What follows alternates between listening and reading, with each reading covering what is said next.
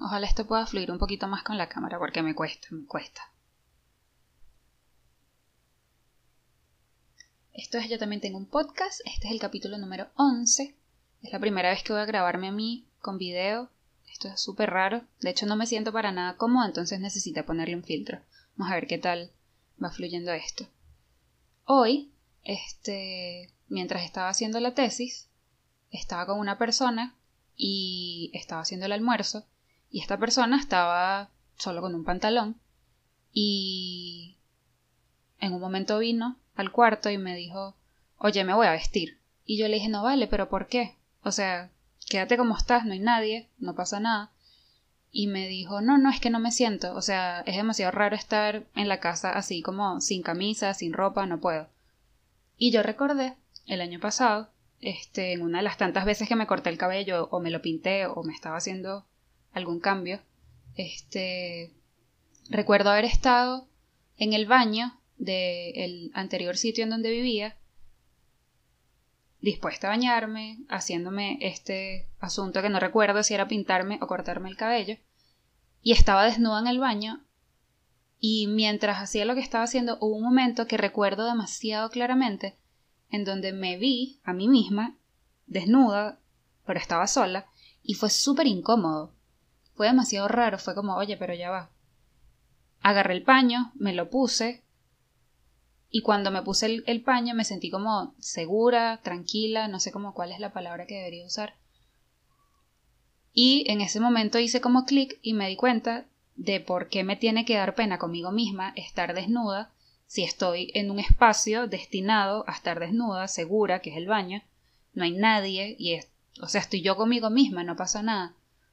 Y en ese momento recuerdo que hice el ejercicio de quedarme así, haciendo lo que estaba haciendo, igual desnuda, para ver cómo me sentía.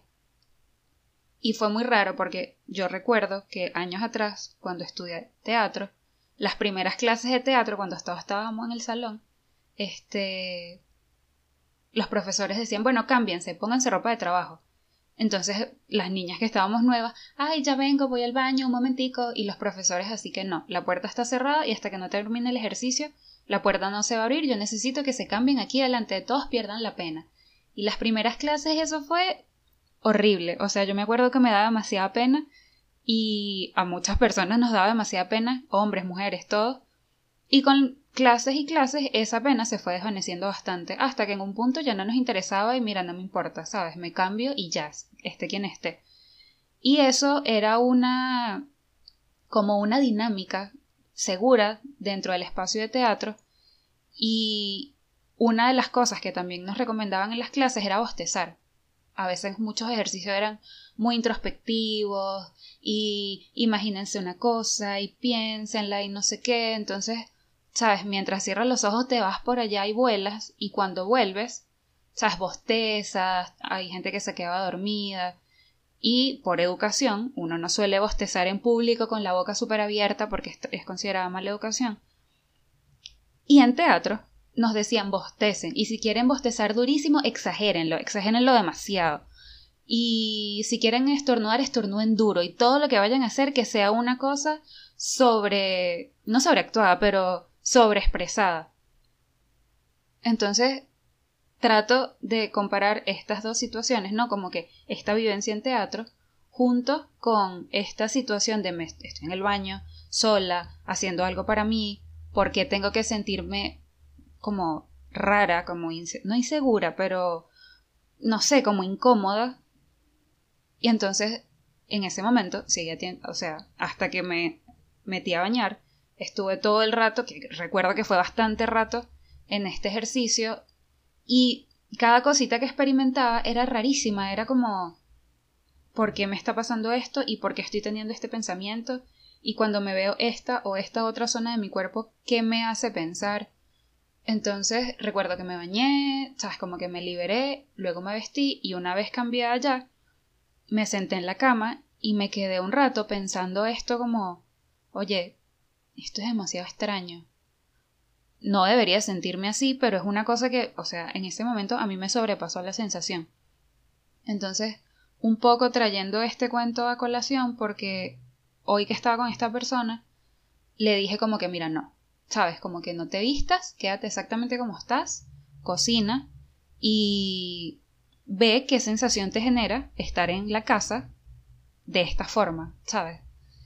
Y me dijo, bueno, y recuerdo que vino al cuarto y agarró la ropa y estaba como, bueno, me he visto, bueno, no me he visto, bueno, pero me puedo poner una franelilla, bueno, pero, y era como, me puedo vestir ligerita, pero, pero necesito vestirme, y era como, no, ¿sabes? No, quédate así como estás y haz lo que tienes que hacer. Y fue como, bueno, está bien, voy a ver qué siento. Y cocinó y tal, y luego nos sentamos a comer. Y yo le preguntaba como que, ¿qué sentiste? Y me decía como, bueno, no, nada, es incómodo. Y yo, bueno, pero incómodo ¿por qué? O sea, estamos solis, no, no pasa nada, ¿sabes? No, no entiendo. O sea, ¿qué te genera? Yo necesito que me lo digas porque a mí también me funciona como que tu reflexión para yo, ¿sabes? Añadirle más sustancia a esta sensación que yo tuve en este momento el año pasado. Entonces me decía como, bueno, no, yo estoy demasiado acostumbrada a estar, ¿sabes? Con ropa todo el tiempo y, esto es raro y no sé, o sea, como que tratamos de indagar un poco y era como, bueno, yo estoy acostumbrada a estar así y, y ya. Y yo me ponía a pensar como que esto no puede ser tan superficial como es que yo me siento cómoda con ropa, obviamente me siento cómoda con ropa, pero ¿de dónde viene la incomodidad que me da estar sin ropa? O sea, ¿por qué? Porque esto tampoco pasa todo el tiempo, o sea, es a veces. Entonces, recordé una lectura que hice en la universidad de, déjame leer, momento. Este, Escritura y modernización, la domesticación de la barbarie, por Beatriz González Estefan. Esto es una lectura que nos puso a hacer una profesora hace bastante tiempo. A mí, o sea, a nosotros nos pareció muy interesante, tuvimos que hacer un ensayo, porque te van relatando, ¿no? Eh, como sociedad, en qué momento del siglo XIX sucedió esto y esto, y las estructuras de las ciudades, este, hacer alcantarillas, eh, comenzar a usar tal o tal ropa, salir del campo, comenzar a tener como poderes en, en las ciudades donde, sabes, economía, trabajo, eh, bancos, ta, ta, ta. Perdón. Entonces, voy a leer un poquito de, de este texto porque tengo aquí el manual de Carreño, que justamente habla este texto sobre, sobre este libro. Y bueno, me parece que, va como con el tema.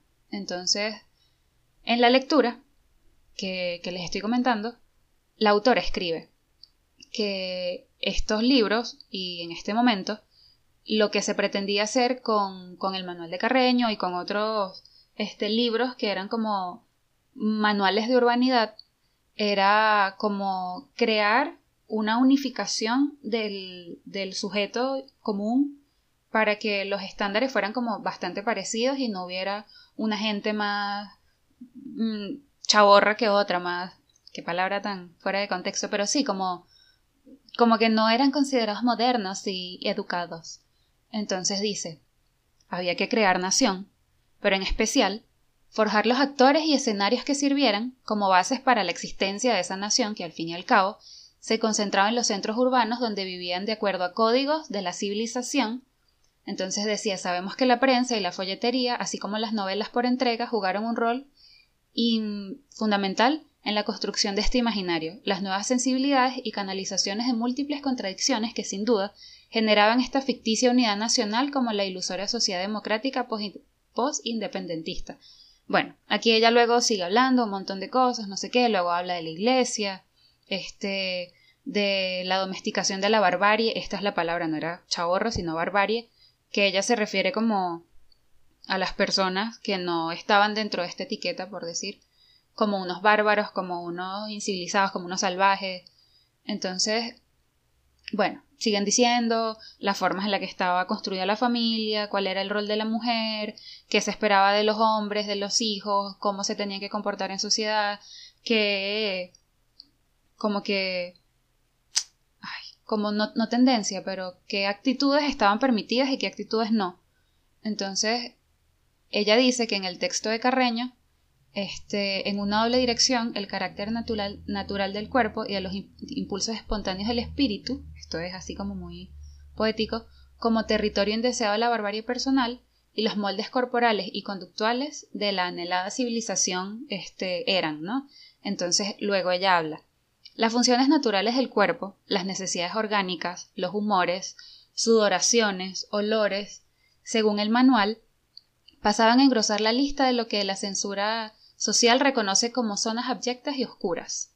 Todas las manifestaciones corporales del cuerpo, consciente e inconsciente, como esto del bostezo o qué sé yo, pertenecen ahora al territorio de la barbarie, y una enumeración podría no ser corta. Entonces ella escribe algunas y luego yo quiero leer el índice de, del manual de Carreño, porque es una locura. Entonces dice, este, esto que ella comienza a enumerar, estornudar, bostezar, sonarse la nariz, estirarse, reírse, roncar, aplaudir, escupir, bueno, escupir estoy totalmente en contra, gesticular, hacer ruido, secarse el sudor, comer dulce, frutas o excesos, tocarse partes del cuerpo o tocar a otro, moverse durante el como que alrededor del sujeto y adoptar ciertas posturas, mirar a otros, mover las manos, beber, preguntar, fumar, discutir, responder, o sea, son un montón de cosas. Pueden ser encorsetados como corset, me imagino que sí, bueno, ajá, en aras de los individuos más civilizados afuera de las multitudes de los repliegues. A mí me parece muy interesante porque como que con toda esta experiencia que tuve hoy con el cuerpo, con me siento así o me siento asado porque estoy desnuda, pero estoy dentro de un lugar seguro que es la casa, este me hizo pensar pues todo esto que ya les vengo compartiendo. Entonces recordé esta lectura, recuerdo que ella habla de todas estas cosas que estaban mal expresar en público y que se censuraron y y que la gente como que naturalizó demasiado, sabes, como que cohibirte de un montón de cosas por educación y por no sé qué, que dentro de todo, o sea, como que siento por una parte que está bien, porque quién sabe cómo era de espontánea la gente en el siglo XIX, este, y como que adaptar unas conductas para que hubiese pues sí, ¿no? Como una línea donde todo el mundo caminara derechito, que también es como volver a una gente redonda cuadrada, este, no está del todo mal. Obviamente es necesario dentro de la sociedad, porque vivimos en una sociedad y todas estas cosas. Pero hay cosas que se van de palos. Voy a leer el índice del manual de Carreño. Un momentico, por favor. Deberes y morales del hombre. Capítulo 1. De los deberes para con Dios. Capítulo 2. De los deberes para con la sociedad. Para con nuestros padres. Para con la patria. Deberes con nuestros semejantes. Capítulo 3. De los deberes para con nosotros mismos. Manual de urbanidad y buenas maneras. Capítulo 1. Principios generales. Entonces, bueno, ahí hablan, yo estuve hojeando un poco. Capítulo 2. El aseo. Artículo 1. El aseo en general. Artículo 2. Del aseo en nuestra persona. Artículo 3. Del aseo en nuestros vestidos. Artículo 4. Del aseo en nuestra habitación y luego del aseo para con los demás. O sea, como que hasta ahí creo que bien. No profundicé en estos artículos, pero bueno, sabes, tiene que haber higiene, estás conviviendo con gente, más si estás en el metro, Dios mío, si vas al metro y no te has bañado, piénsalo antes de salir. Este. Entonces, el capítulo 3 es el que realmente me importa. Del modo de conducirnos dentro de la casa. Entonces, método considerado como parte de la buena educación. Luego, acostarnos y nuestros deberes durante la noche. El acto de levantarnos. Luego, el vestido que debemos usar dentro de la casa. Del arreglo interior de la casa. De la paz doméstica. Del modo de conducirnos con nuestra familia de modo de conducirnos con nuestros domésticos, del modo de conducirnos con nuestros vecinos, del modo de conducirnos cuando estamos hospedados en casa ajena, de los deberes de la hospitalidad, reglas diversas. Bueno, y luego la calle, la, la educación, el no sé qué, ta, ta, ta. Bueno, el índice es bastante largo. Entonces quiero leer un poquito del artículo sobre cómo conducirnos en la casa. Dice, ya, voy a poner esto por acá del vestido que debemos usar dentro de la casa. Las leyes de la decencia y del decoro, así como también de la etiqueta, en su prudente aplicación a las relaciones íntimas, son las reguladoras de aquel desahogo y esparcimiento a que nos entregamos en el círculo de la familia, y por lo tanto, en ellas debemos encontrar las condiciones del vestido que habremos de usar dentro de la propia casa. Ay, qué fuerte, porque me acuerdo que fuera el contexto en el que yo me crié, porque ahí se habían como demasiadas etiquetas y demasiada norma y demasiado un montón de cosas como te tenías que vestir para no tentar, para no provocar, para no... Bueno, la religión. Este... Hay, hay como un, un recuerdo común que tengo de mi familia, de mis amigas, de las casas donde iba, que siempre era como, tú estás en tu casa, pero tú tienes que estar de puta en blanco. De punta en blanco. Porque uno no sabe quién vaya a llegar, eh, tu familia te tiene que ver bonita, tu marido, si estás casada, te tiene que ver bonita, tus hijos te tienen que ver bonita. Estoy hablando como mujer, no me estoy metiendo con el asunto de los hombres. Este.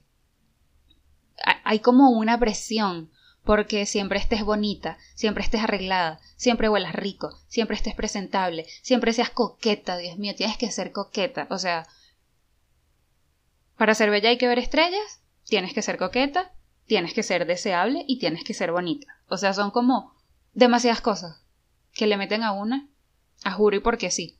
Entonces, ahora leyendo este libro y entendiendo que un montón de generaciones para atrás se criaron con todo lo que dicen estas, mm, estos manuales, este, bueno, entiendo un poquito más, pero qué fastidio todas esas normas. Nuestro vestido, este es otro punto. Cuando estamos en medio de las personas con quienes vivimos, no solo debe ser tal que nos cura de una manera honesta, que es una manera honesta, y en un país tropical, bueno, X, sino que ha de constar de las mismas partes de que se compone cuando estamos ante los extraños, con solo aquellas excepciones y diferencias que se refieren a la calidad de las telas, a la severidad de las modas y a los atavíos que contribuye el lujo. Esto es una locura. El vestido que usamos además debe estar limpio y sin ataduras. No, y sin ajaduras. Debe estar de acuerdo a la hora y a la ocasión en la que nos encontremos, porque esa es otra cosa. Está, leyendo este manual, tienen horas, eh, la, la, forma en la que se sirve la comida, el tiempo, que viene antes y que viene después. Bueno, que todas esas normas, etiquetas, o sea, yo las entiendo, pero aquí, o sea, sigo pensando que se van de palos. Luego, las mujeres deben procurar no estar desaliñadas dentro de su casa. Ajá, aquí es donde quería llegar ni aun para ejecutar las labores domésticas. Hay un montón de publicidades por ahí que han sacado, este, sí, como redes feministas y como memes también de, sabes, el, el hombre en su casa leyendo el periódico y la mujer limpiando con una aspiradora debajo del tipo y ella que sí con unos arcillos, un vestidito con bolerito, un voladito, con el delantal bonito que combina con no sé qué, con unas zapatillas, con... O sea... Es demasiado. Obviamente si lo comparamos en ese momento con ahora, que ahora puedes estar en tu casa, sea, en cholas y chori, sostén, es un avance enorme. Pero de ahí a que estando en tu casa por mí misma hablando y por la otra persona que cuento hoy, este, te sientas incómodo porque estás desnude, entonces es como que mira todo mal. O sea, hay como un chip que, se, que nos tenemos que ir quitando, pero creo que es importante entender de dónde viene y leyendo estos libros, creo que, sabes, nos da como como una idea de por qué estamos donde estamos. Ajá, continúa. Este, se pueden usar vestidos o slacks apropiados, pero siempre con elegancia y buen gusto, que no residen en el lujo de la ropa, sino en la sobriedad y apropiada combinación de colores. Esto refiriéndose a cuando la mujer limpia, porque la que limpia es la mujer, obviamente, ¿no? La ropa para dormir debe seguir las mismas reglas anteriores. Su finura depende de las posibilidades económicas de la persona, no así su gracia y limpieza. Continúa. Las visitas que recibimos en la sala deben encontrarnos con un traje decente y adecuado a la categoría y a las demás circunstancias de las personas que vienen a nuestra casa. Bueno, X. Aquí sigue hablando del, lujo, del adorno, del no sé qué. Voy a parar aquí con este, el libro. Este, hay un, hay un stand-up de George Harris que yo vi hace un tiempo en, en YouTube que se hizo viral en donde él está hablando de la mujer venezolana y que la mujer venezolana es una cosa súper coqueta Y, que la mujer allá en Estados Unidos, cuando llegan, tú las ves con unas cholas con medias y un suéter horroroso y unos monos enormes en el mercado, con un chongo en la cabeza horroroso, y es como. ¿What?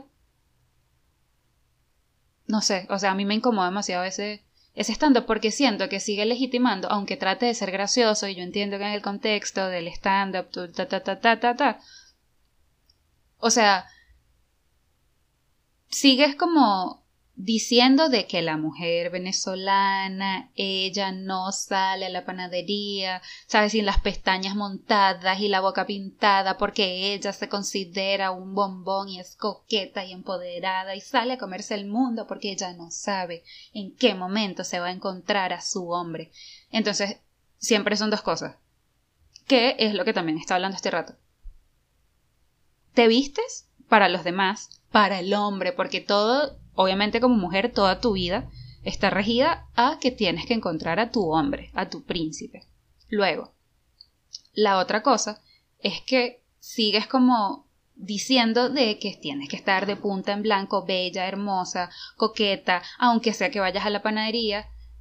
Y a este George Harris, que no me cae mal, de hecho me gusta, este, bueno, al igual que otro montón de gente, sigue poniendo como, como en la palestra que la mujer venezolana es así. Obviamente esto yo entiendo que está como dentro de un contexto de gente que escucha a este tipo de personas o un humor específico, eh, pero por ejemplo, dentro de mi generación y, y dentro de como un círculo ya más grande de gente, sí, de mi edad, como contemporáneas y menores, como que todo este asunto de, de cómo te ves y cómo te sientes y cómo te arreglas y cómo te vendes y no sé qué, es como que, mira, o sea, gracias a, a todas estas campañas que ayudan porque no tienes que ponerte a leer el manual de Carreño para tú misma cuestionarte por qué lo haces y por qué no lo quieres hacer y de dónde viene y ta ta ta, ta porque qué ladilla.